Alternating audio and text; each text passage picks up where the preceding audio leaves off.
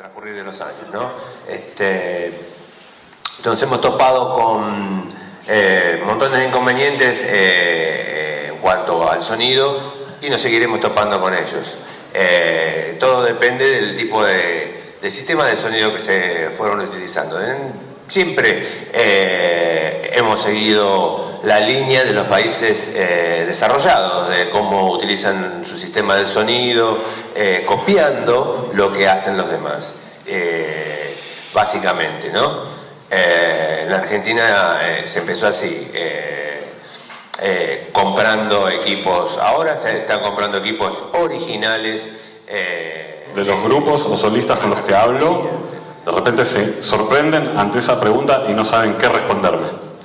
Entonces, me parece que también un poco, si bien esto lo hacemos entre todos y mucho de lo que escuchaba de todos es sumamente importante porque sí, necesitamos de los maestros, necesitamos de buenos productores, necesitamos de buenos managers, necesitamos de gente de la cultura que hacia el músico le facilite las cosas, pero también necesitamos que el músico realmente haga y se comprometa con lo que hace.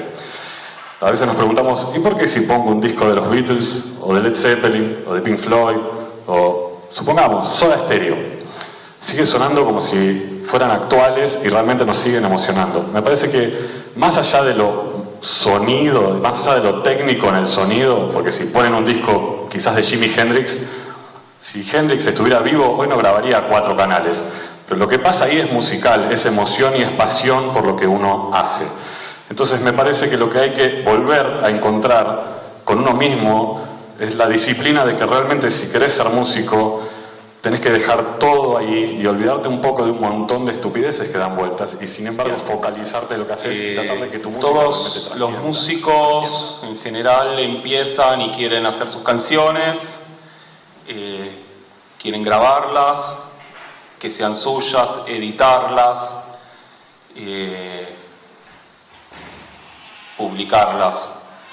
Y en ese sentido, para poder hacer esas cosas, eh, cumplir con sus sueños, durante mucho tiempo eh, el músico grababa un demo, no grababa un disco, un demo era algo, realmente una demostración de lo que hacían, algo hecho en poco tiempo para ir a un productor y a ver si les interesaba su música.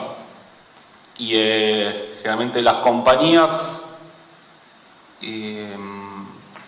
cuando se interesaban, decían, bueno, había un, un gerente de desarrollo, digamos, de producto, lo como llamaban, una IR, que era artista y repertorio, y pretendían dos o tres discos desarrollar al artista, que sea conocido a nivel nacional. Y me quedo picando la, la historia de, de hacer radio y a fines de los 90 me fui alejando un poco de la música, un poco desilusionado por tener que tocar otras cosas que no quería tocar y demás. Vos estuviste en, Eclipse, Residencias. Empecé en FM Paraíso, que no existe más, ellos fueron los que, los que me dieron la primera chance, después estuve en Eclipse dos años y pico. Estuve que a partir, perdón, a partir del 90, eh, ¿por, qué, por qué fue que empezaron a, a surgir muchas radios? Se abrió, se...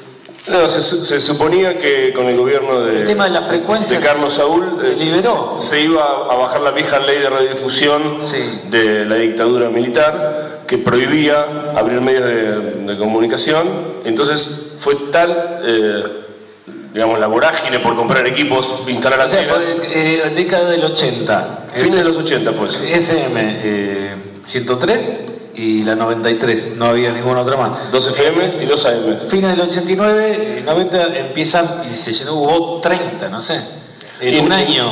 Mar del Plata y otra ciudad del país que no recuerdo fue eh, declarada zona de conflicto para el viejo Confer y luego el AFSCA. Por, había la- por el solapamiento de la frecuencia. Monetariamente.